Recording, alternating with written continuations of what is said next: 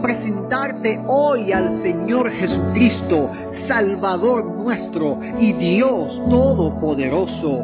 Él nos ha dado su palabra y su palabra es sanidad para todas las naciones.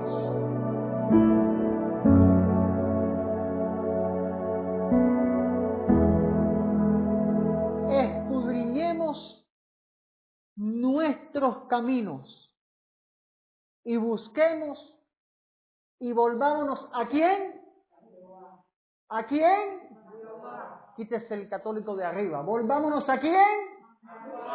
Bendito sea el Señor. Volvámonos a Jehová.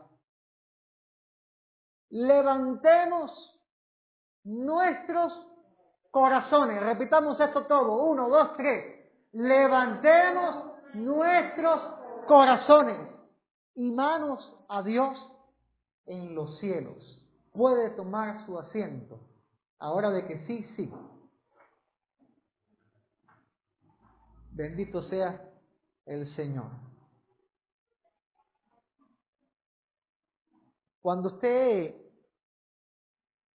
emprende un trabajo nuevo, o un estudio, o una carrera, o algo que, eh, que sea nuevo, que usted llega nuevo, usted tiene temor de algo, la persona tiene temor de algo, y es no estar a la altura del trabajo que se le ha encomendado.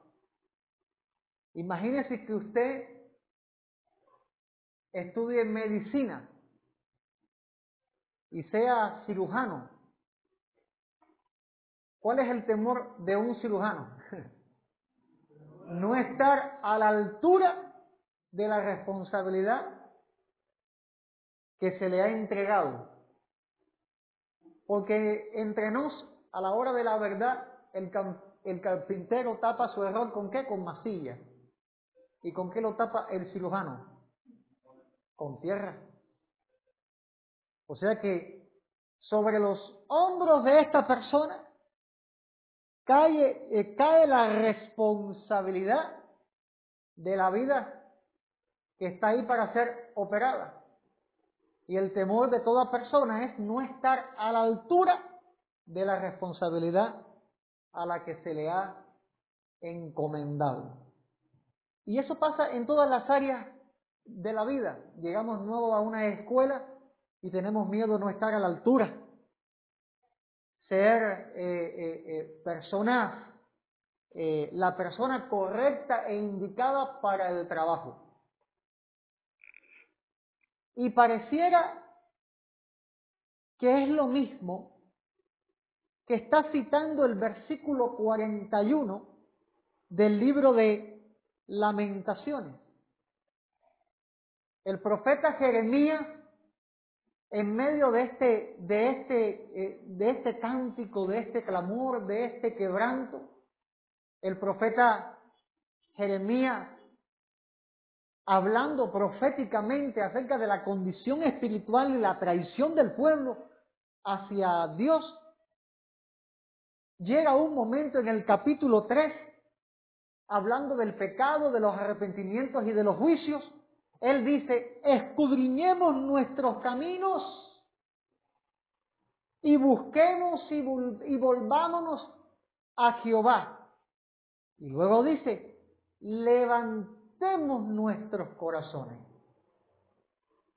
y nuestras manos a Dios en los cielos. Y me llamó poderosamente la atención esta frase, levantemos nuestros corazones. Y entonces me pregunto yo, si está hablándole proféticamente a un pueblo hundido en el pecado, lo que más sucio está en ese pueblo es el corazón.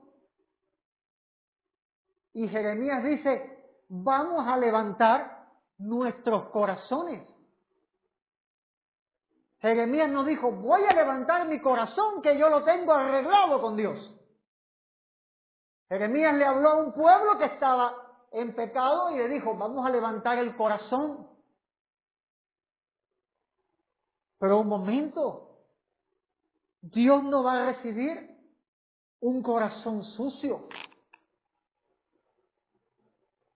O sea que este texto, estos versículos que hemos leído, nos van a desatar una serie de, de, de, tesoros en enseñanzas a nuestra vida para que nosotros busquemos tener un corazón que está a la altura de lo que Dios manda. Bendito sea el Señor. Y es el título de este sermón que voy a estar predicando. El corazón que está a la altura. A ver, repita conmigo el título. El corazón que está a la altura. Un corazón que está a la altura de lo que pide Dios. Qué lindo, ¿verdad? Qué lindo gozar de esa bendición que Dios dijo, como le dijo a David, este varón tiene un corazón conforme a mi corazón. Pero este llamamiento que Jeremías está haciendo, lo está haciendo en medio de una generación perdida, corrompida por el pecado que le dio la espalda a Dios. O sea que hay esperanza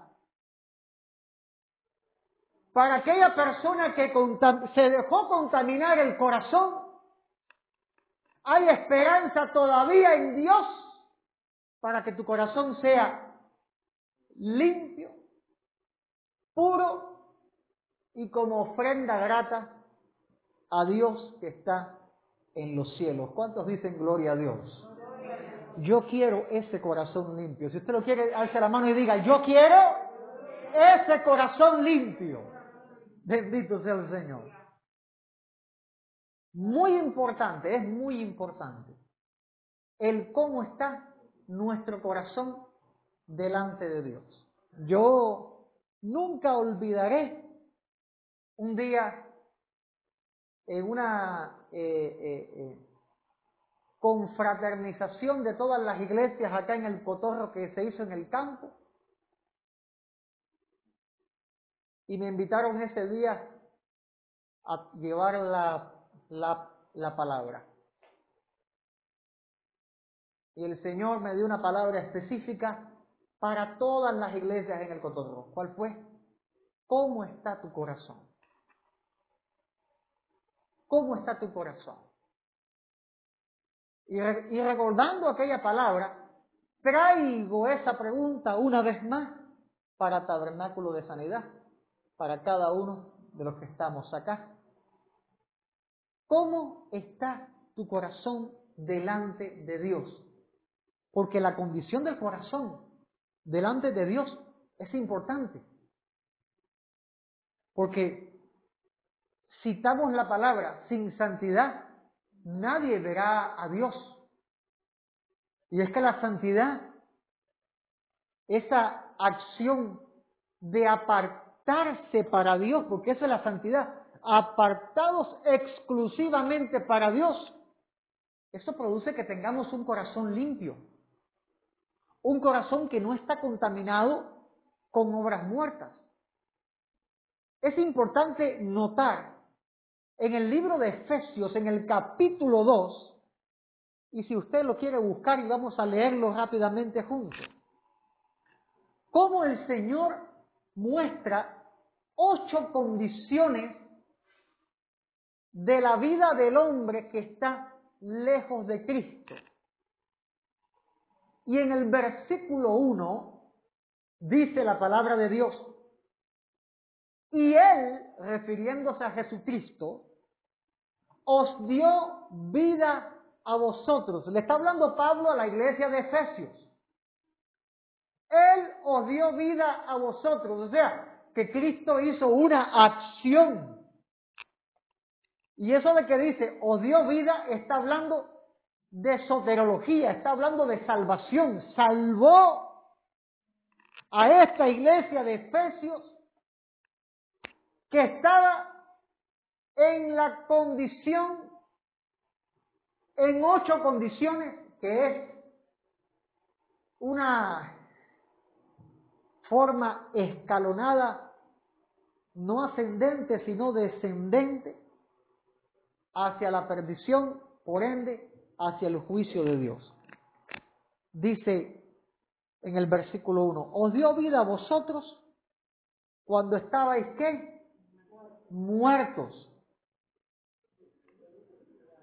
Estabais muertos en vuestros delitos y pecados, en los cuales anduvisteis en otro tiempo siguiendo la corriente de este mundo, conforme al príncipe de la potestad del aire, el espíritu que ahora opera en los hijos de desobediencia. Leamos el versículo 3 y vamos a estar explicando. Entre los cuales también todos nosotros vivimos en otro tiempo en los deseos de nuestra carne, haciendo la voluntad de la carne y de los pensamientos. Y éramos por naturaleza hijos de ira, lo mismo que los demás. Estos tres versículos muestran las ocho condiciones de un corazón que está lejos de Cristo, de la vida de una persona que está lejos de Cristo. Empieza diciendo, estabais muertos. Y la muerte es separación, o sea, la primera condición de un corazón lejos de Cristo, de un corazón sucio, es separación. Cuando veas a una, a una persona con un corazón contaminado, tienes que darte cuenta que esa persona está separada de Cristo. Porque si el corazón está vinculado con Cristo, amado, ese corazón aborrece el pecado. Esa persona aborrece el pecado. No hay tal cosa de, de, de, de un cristiano 50-50 por causa de la pandemia. 50% mundo, 50% Cristo. No funciona así. Si hay una persona que piense de esta manera, está en la calle, tiene que convertirse, no es cristiano. 50, 50 funciona por leyes y cosas, pero en Cristo Jesús es o todo o nada, 100 o cero, o eres de Cristo o no eres de Cristo. Y dice Pablo, Cristo vino y os dio vida. A los que lo recibieron les dio la potestad de ser hechos hijos de Dios. Pero los que no están en Cristo, y escúchame bien lo que te voy a decir, porque el hecho de que estés dentro de una iglesia no te hace cristiano. Porque si usted entra en un, hospital, usted no es médico porque está en un hospital, ¿o sí? No, ¿verdad? Ni si, si usted va a una escuela, no es profesor, no es maestro porque está en una escuela. El lugar no hace a la persona.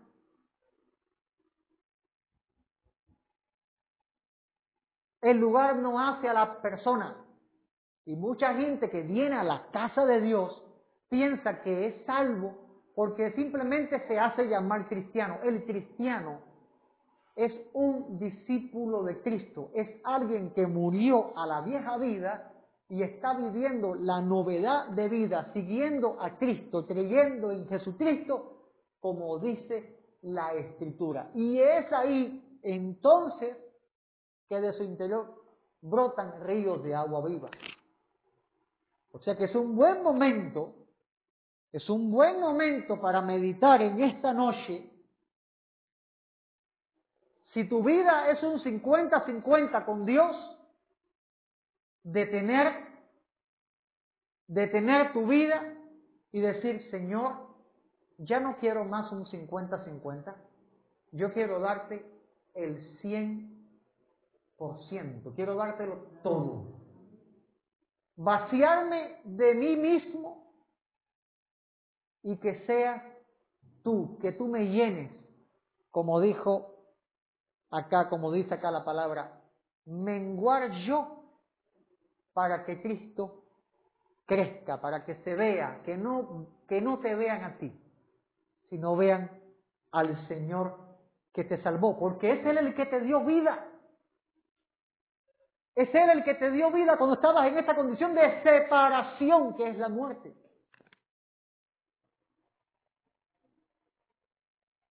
Si la muerte física, ¿a cuántos, y lo digo con mucho respeto, ¿a cuántos se le ha muerto un familiar? A ver, álceme la mano, por favor.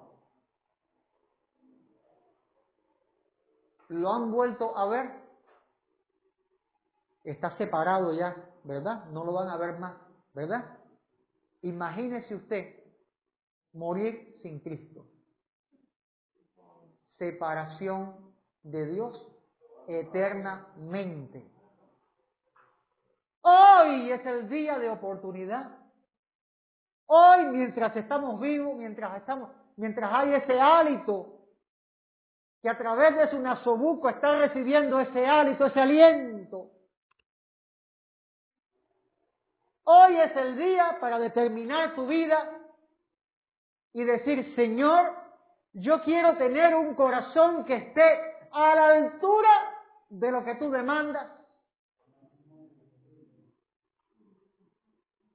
Y no estar separado de ti, sino estar rendido a tus pies. Bendito sea el Señor. Porque sin Cristo, le dijo Pablo a los Efesios, ustedes estaban muertos, estaban separados de Dios, pero les dijo más, separados en vuestros delitos y pecados. ¿Qué cosa es esto si no condenas? ¿Qué cosa es pecado? La Biblia define lo que es pecado. Todo lo que no agrada a Dios saber hacer lo bueno, saber hacer lo bueno y no hacerlo. Y de eso de saber hacer lo bueno no se escapa nadie. Porque todos tenemos una conciencia de lo bueno y lo malo. Aún la persona más vil sabe diferenciar entre el bien y el mal. Porque es lo que escogió el hombre a causa de la desobediencia. Comer aquel fruto del bien y del mal. Por lo tanto, hay una conciencia que te va a estar acusando. Sea cristiana la persona, sea salva o esté muerta en sus pecados. Hay una conciencia que Dios permitió que estuviera ahí, que Dios creó, que Dios estableció que va a decir lo bueno y lo malo. Por lo tanto,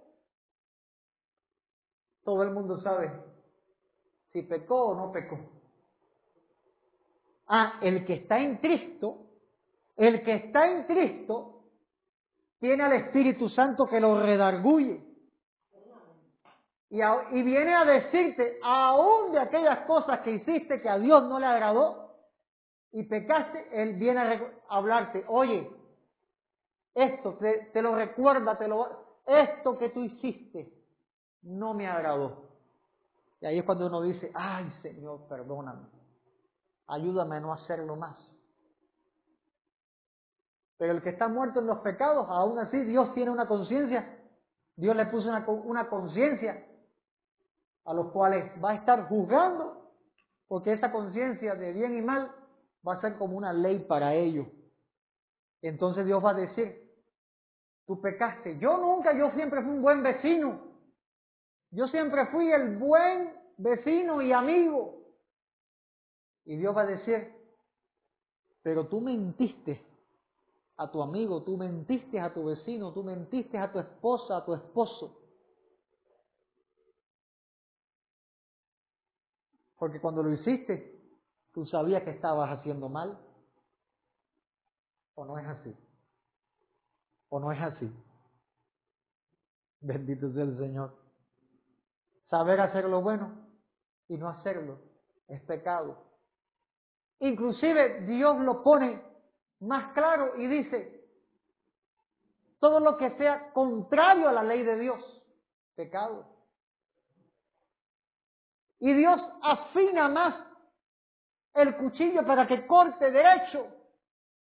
Y Dios dice, todo lo que no provenga de fe es pecado. Por eso Pablo le dice a los efesios y le dice, ustedes estaban muertos a causa de esos delitos y pecados que estaban cometiendo. Porque la paga del pecado es la muerte. Y el pecado los mató. Por eso es que él le dice que Cristo les había dado vida. Porque estaban muertos, y condenados. Condenados. Ya una sola mentira lanza un alma al infierno. condenado. ¿Quién se puede parar y decirle a Dios, yo nunca pequé? Nadie va a poder entrar el día de los juicios con la cabeza alta, diciéndole a Dios lo bueno que es o lo bueno que hizo. Dios va a decir, la justicia del hombre es como trapo de inmundicia delante de mi gloria.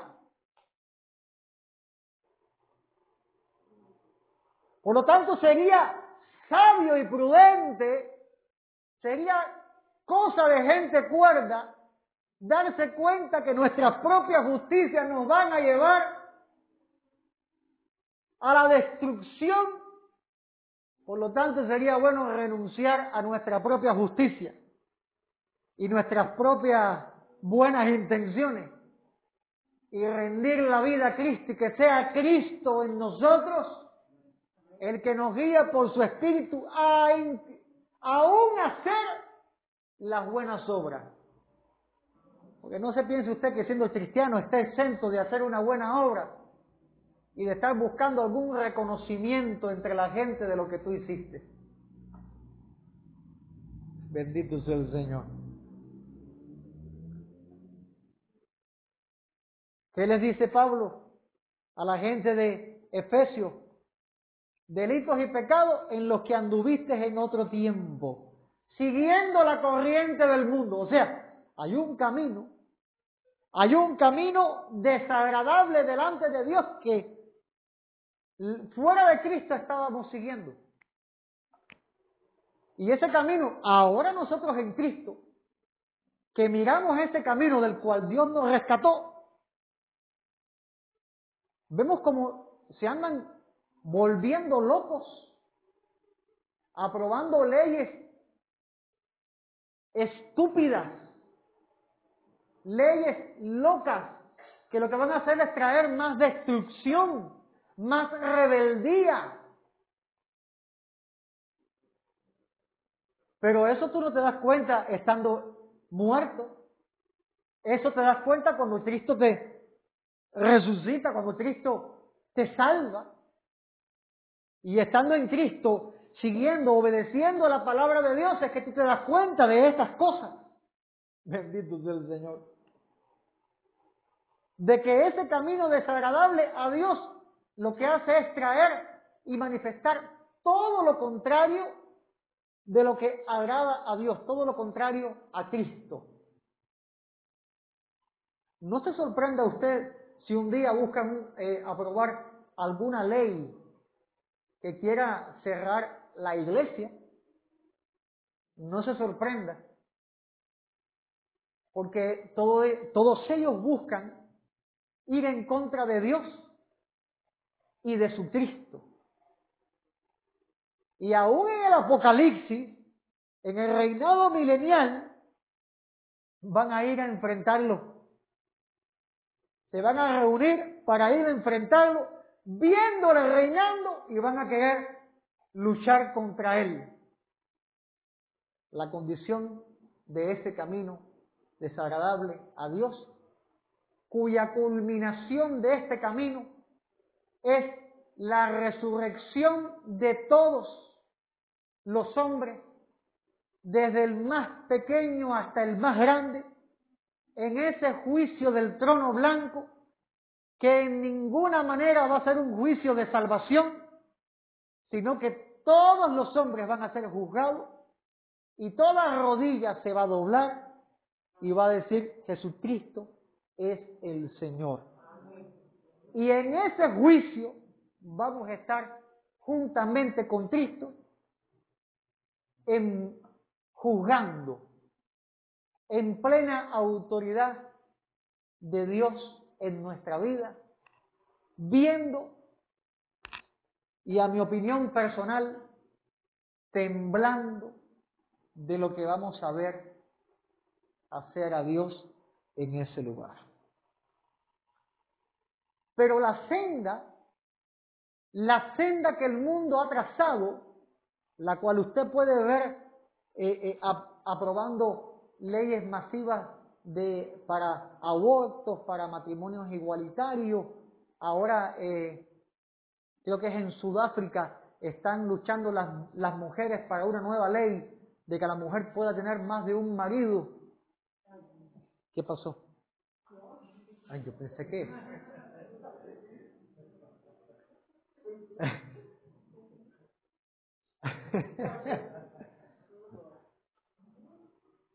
¿Está tu esposo ahí? Porque ya se había aprobado en Sudáfrica que el hombre pueda tener, creo que es en Sudáfrica, si no, perdónenme, eh, pueda tener legalmente más de una mujer. Pero las mujeres están luchando para ellas también tener más de un marido, legalmente. Y así, y así, matrimonios igualitarios. Bueno, Usted sabe muy bien todo esto. Es una senda errónea, un camino de destrucción que para ellos parece un buen camino, pero el final de ese camino es un camino de muerte. ¿Y sabe qué significa eso? Yo siento la presencia de Dios ahora. ¿Sabes qué significa eso? Un camino de muerte, un camino lejos de Dios, sin retorno, sin oportunidad. Dios tenga misericordia. Porque la gente que sigue ese camino son esclavas. Son esclavos de Satanás. ¿Y qué dice Pablo a los, a los efesios? Siguiendo la corriente de ese mundo conforme al príncipe de la potestad del aire. Esto está tremendo. Ellos estaban caminando conforme a la voluntad del diablo. Y no es lo que hacen todos hoy. Hacer la voluntad de su padre, el diablo, sí lo hacen. Sí lo hacen. Adorando inclusive a hombres que están muertos y siguen diciendo, son mis dioses, hombres. Haciendo ídolos toman una muñeca, la pintan de negro, la ponen en una silla, la visten y le dicen, este es mi Dios. Y los esclavos van conforme a la voluntad del diablo y a, comprar ese muñeco. Y el que hizo ese muñeco, otro pecador más y un borrachín. No piense usted que son buena gente los que hacen ídolos, no piense usted que, que, son gente santa, que son gente... Sí les puedo decir lo que dice la, la Biblia. Son ciegos, son sordos, son incapaces. Porque conforme a los ídolos que ellos hacen, así son ellos. Y a usted Dios lo rescató de ahí. A usted Dios lo rescató de la necesidad de una medallita o de un pulsito para que no le entren los males. A usted Dios le rescató de comprar una gallina, un carnero, no, sé cuántas cosas, para que le pasen las plumas por, por arriba. A usted Dios lo rescató de estarse tomando un brebaje. A usted Dios lo rescató de cuántas cosas el diablo tiene esclavizadas a la gente, que aún entre ellos mismos se andan pidiendo la cabeza. A usted Dios lo rescató de eso. Usted ya no es esclavo del diablo. ¿Cuántos dicen gloria a Dios? Ya no es esclavo del diablo. A usted Cristo lo compró. El precio que pagó fue su sangre derramada en la cruz del Calvario.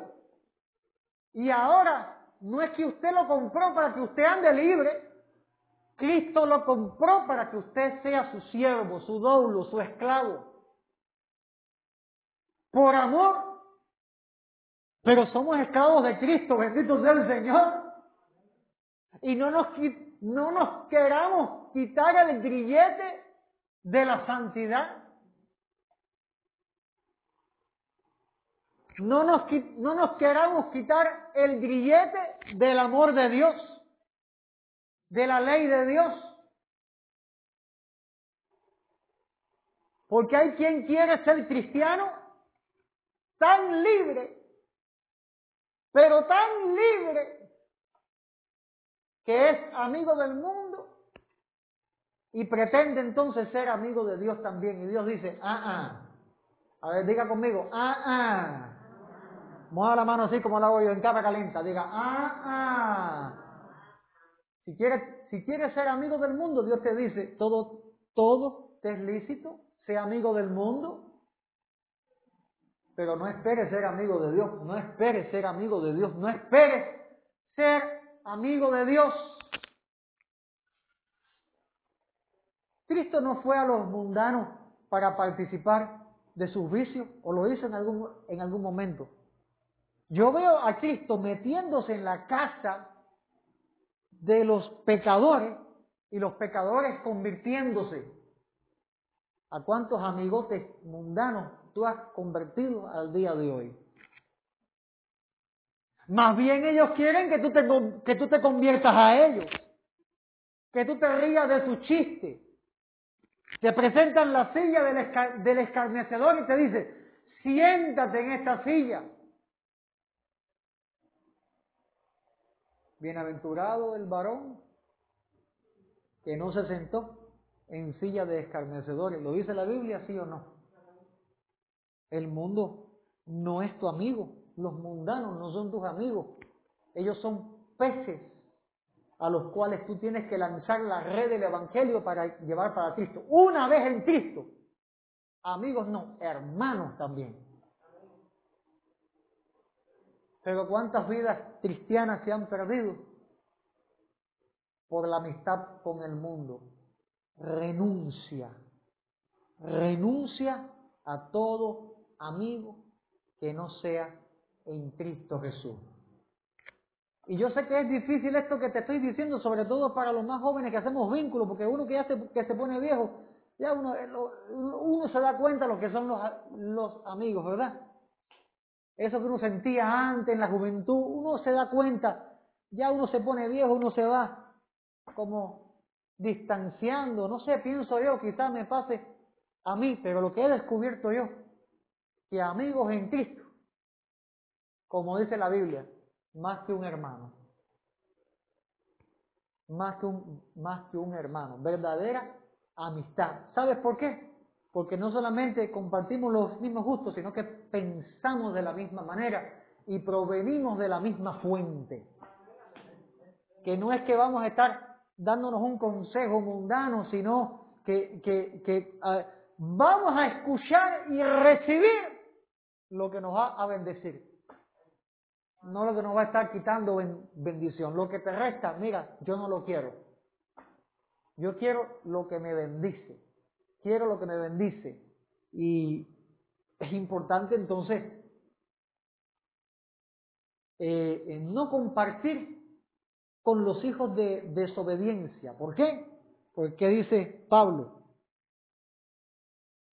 que el espíritu opera, ese espíritu que, era esclavo, conforme a la voluntad de Satanás, opera en los hijos de desobediencia. No, no dice el hijo, dice los hijos de desobediencia. ¿Y quiénes son estos? Los que son rebeldes.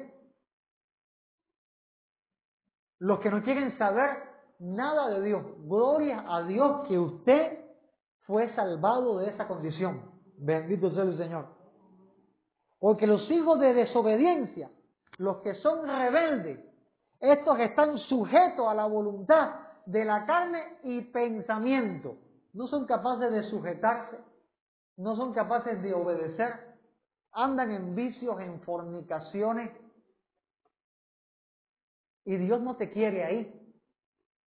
Dios no te quiere ahí. Y escúchame bien, para estos tiempos que estamos viviendo, si quieres unción vas a tener que aprender a separarte.